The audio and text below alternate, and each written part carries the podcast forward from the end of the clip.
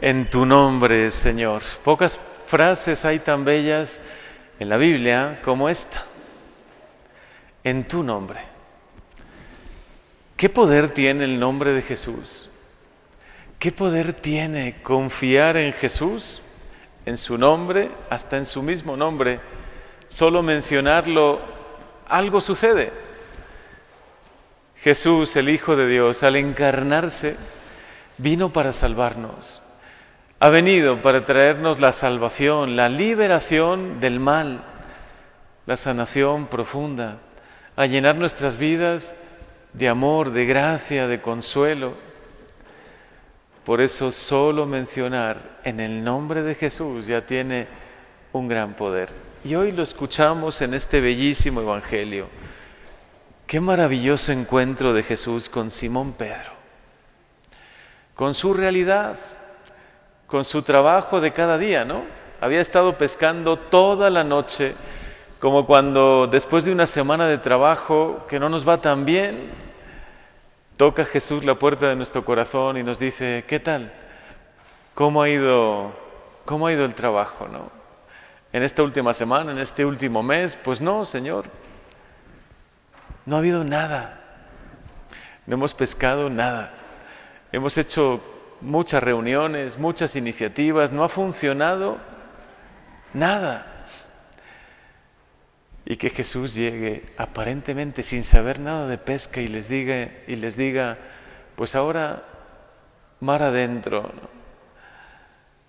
Pues uno seguramente no estaban ni de humor, ni tampoco tenían pues hasta las mismas facultades en plenitud porque estaban cansados de pescar toda la noche, pero solo porque Jesús se lo pedía en tu nombre, Señor.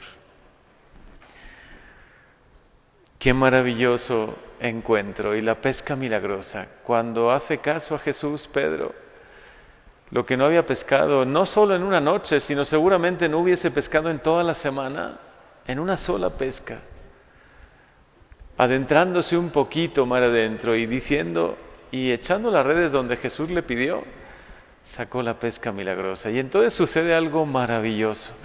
Escuchen qué palabras les dice, le dice Pedro a, Jesús. Apártate de mí, Señor. ¿Por qué le dice eso? No, más bien no le podría haber dicho, oye, quédate conmigo a pescar siempre, ¿no?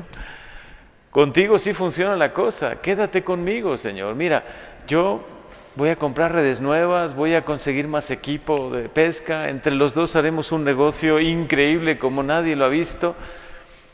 Le dice, apártate de mí, Señor, porque soy un pecador. Recibió una iluminación, Pedro, una gracia especial que le hizo entender, le hizo entender que era un pobre pecador y que estaba al lado del santo, de Jesús, el Hijo de Dios. Se lo reveló el Espíritu Santo, seguramente.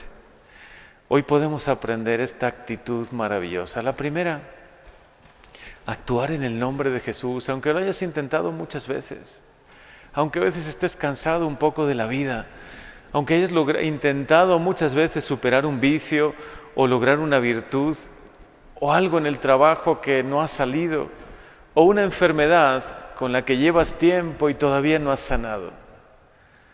Intentémoslo en el nombre de Jesús. Lo que quieras emprender, hazlo en su nombre. Dile, Señor, solo porque tú me lo pides y porque tú estás conmigo, aunque yo pensaba que yo sabía cómo hacerlo, yo sabía cómo dirigir mi vida, cómo organizarme, pero ahora borrón y cuenta nueva, dime tú cómo. A partir de ahora quiero hacerlo en tu nombre, quiero hacerlo contigo. Es decir, iniciando el día de la mano de Dios con un momento de oración, antes de hacer una reunión o de emprender alguna iniciativa, hazlo ayudado de Dios y dile, Señor, en tu nombre, en tu nombre lo haré. No con mis fuerzas, no solo con mis cualidades, no solo con lo que yo sé y mis conocimientos, en tu nombre, con tu gracia acompañándome. Y la segunda actitud maravillosa que podemos hoy imitar es la humildad de Pedro. Dejarnos tocar por la gracia de Dios. Pensamos que somos buenos Y a lo mejor lo somos, bueno, hay algo de bondad en nuestra vida, Dios ha ido obrando también cosas buenas en nosotros, pero ¿cuánto nos falta todavía, no? Pocas veces nos reconocemos pecadores, pocas veces le decimos, Señor, necesito de ti, de tu gracia. Yo sin ti nada puedo. Hoy con esa actitud humilde, tú también díselo. Soy consciente de mis faltas, de mis pecados, soy consciente de mi nada, pero contigo, Señor, en tu nombre, puedo lograr muchas cosas que hasta ahora no he logrado. Puedo de verdad puede mi vida cambiar como, como lo he soñado siempre. Puedo obtener este favor tuyo, esta gracia tuya, pero primero fíjense que es necesaria la humildad, el reconocernos pecadores, el reconocer que le hemos podido fallar, convertir nuestro corazón.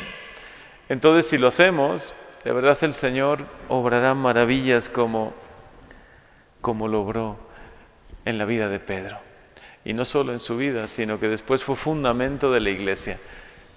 Ha obrado maravillas en la iglesia durante tantos siglos y las seguirá obrando porque Dios está con nosotros. Él quiere estar en tu vida, Él quiere estar en tu trabajo, en, tu, en todo lo que tú emprendas, en todo lo que tú hagas, en tu nombre, Señor. Muy fácil, ¿no? De aprendérselo. En tu nombre. En tu nombre lo voy a intentar, en tu nombre Voy a lograrlo en tu nombre, en tu nombre Jesús.